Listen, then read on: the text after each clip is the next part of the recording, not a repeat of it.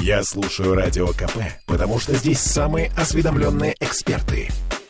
И тебе рекомендую.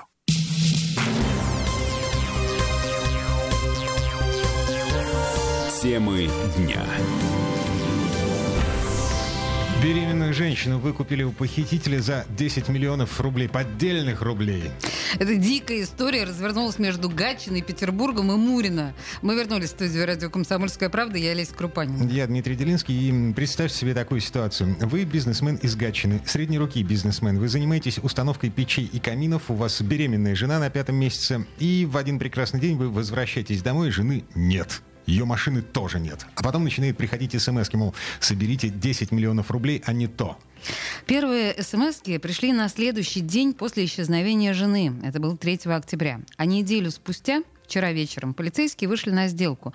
Они получили очередное сообщение, теперь с инструкцией, согласно которой матери пропавшей нужно было приехать к станции метро Политехническая с 10 миллионами рублей наличными.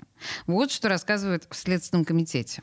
10 октября под контролем полиции было принято решение о проведении спецоперации по передаче денежных средств. Сложность операции заключалась в том, что на встречу мог приехать не сам преступник, а лишь курьер-посредник. Его задержание ставило под угрозу жизнь потерпевшей. После передачи денежных средств в результате наружного наблюдения полицейские убедились, что на встречу приехал сам злоумышленник и задержали его. Было установлено местонахождение потерпевшей – город Мурино, съемная квартира на улице Адмиралов Балтики. Полицейские освободили женщину. Сейчас ее жизни ничто не угрожает. Задержанный, 51-летний неработающий, передан в следственные органы для проведения процессуальных действий.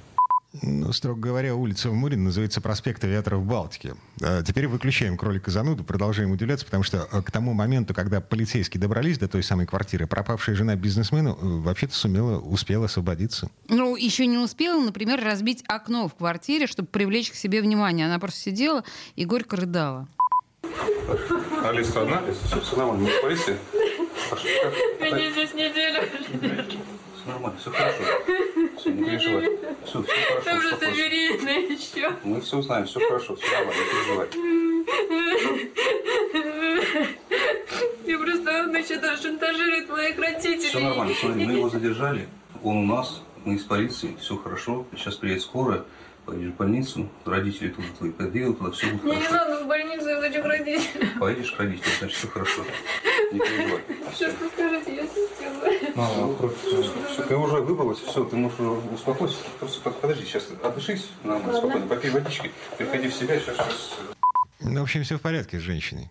С нормально. ребенком. И с ребенком тоже все нормально. Но еще не рожденным. Пятый месяц. Вот. Ладно, теперь по поводу других обстоятельств этого дела. Задержанный выходец из Татарстана, некий Решат Ахметов. А, Кто это такой и почему он похитил беременную жену бизнесмена из Гатчины? А, Вот с этими вопросами звоним нашему коллеге Роману Лялину. Ром, привет.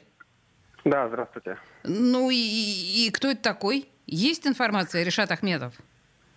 Да, Решат Ахметов родился в Татарстане, долгое время жил в Нижневартовске, там даже пытался строить свой бизнес, за- занимался э, ар- арендой помещений ком- коммерческих, но ничего не вышло, он залез в долги, там, то есть семьи тоже никакой не было, и он решил перебраться в Петербург и попытать счастье уже здесь. Здесь, насколько я понимаю, он пытался стать риэлтором, даже заключил какую-то сделку, и вот коммерсант, тот самый бизнесмен, муж э, похищенной, с ним работал, но якобы не заплатил ему денег. Из-за этого он затаил обиду, стал за ними следить, узнал, где они живут, все их перемещения.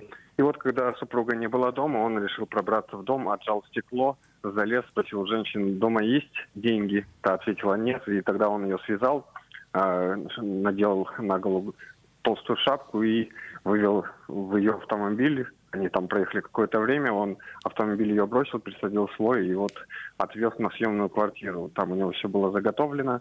Он специально даже приготовил фольгу, в которой оборачивал телефон, чтобы полицейские не вычислили его геолокацию. И вот он его включал на пару минут, э, от- отсылал смс-сообщение, и после этого выключал снова, оборачивал фольгу. Слушай, ну продуманное преступление такое, вот как киносценарий. Да, ну я даже не знала, что фольгой можно геолокацию блокировать. Буду теперь так Да, делать. вот теперь благодаря ему мы узнали, да, это все. Мгм.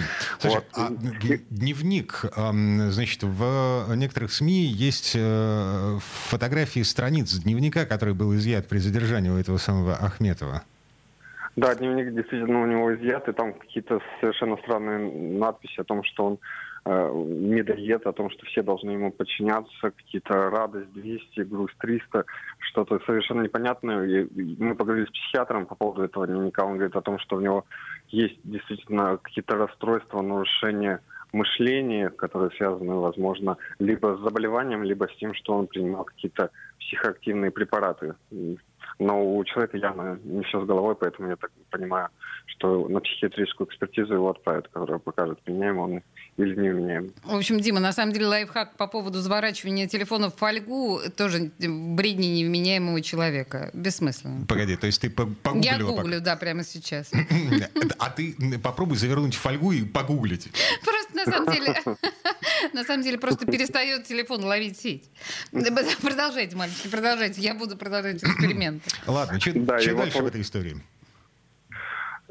Чем закончилось? Угу. Закончилось тем, что его задержали. Женщина сейчас, как я понимаю, с родителями находится, входит от шока, отсыпается, а сам он э, готовится переехать в СИЗО, ну, похититель. На него возбудили уголовное дело по статье похищения человека, но, как мне сказали следователи, к ним добавятся еще другие уголовные дела. Слушайте, а что это, это за история 10 э, миллионов рублей из банка приколов? Почему из банка приколов? Да, полицейские решили, что платить ну, не принято вымогателям, поэтому они решили схитрить и вместо э, настоящих денег собрали 10 миллионов билетами банка приколов, сложили их в пакет, и вот с этим пакетом мать похищенной ходила. Она, кстати, по, по трем станциям метро ездила, потому что он пытался запутать следы. Сначала назначил возле гостиного двора встречу, потом на Василия Островской, и потом уже только на третий раз он назвал окончательное место, где они встречаются. Вообще мрачноватое чувство юмора у полицейских, потому что нормальный человек увидит, что банковские билеты из банка приколов, они другого размера. А, погоди, они взяли его в тот момент, когда он, собственно, открыл сумку и начал пересчитывать а, деньги. понятно, понятно. Да, да, да. Он приехал на велосипеде, выхватил эту сумку у мамы на велосипеде доехал до своей машины, сел туда, открыл, начал пересчитывать, и в этот момент его взяли. Угу. Фуф, ну на самом деле все хорошо, что хорошо кончается. Роман Лялин был у нас на связи, наш криминальный корреспондент. Ром, спасибо, хорошего вечера. Да, спасибо. Ну, а мы что, последим еще немножко за этой историей? Ну, давай, да. Ага, но уже не сегодня. Темы дня.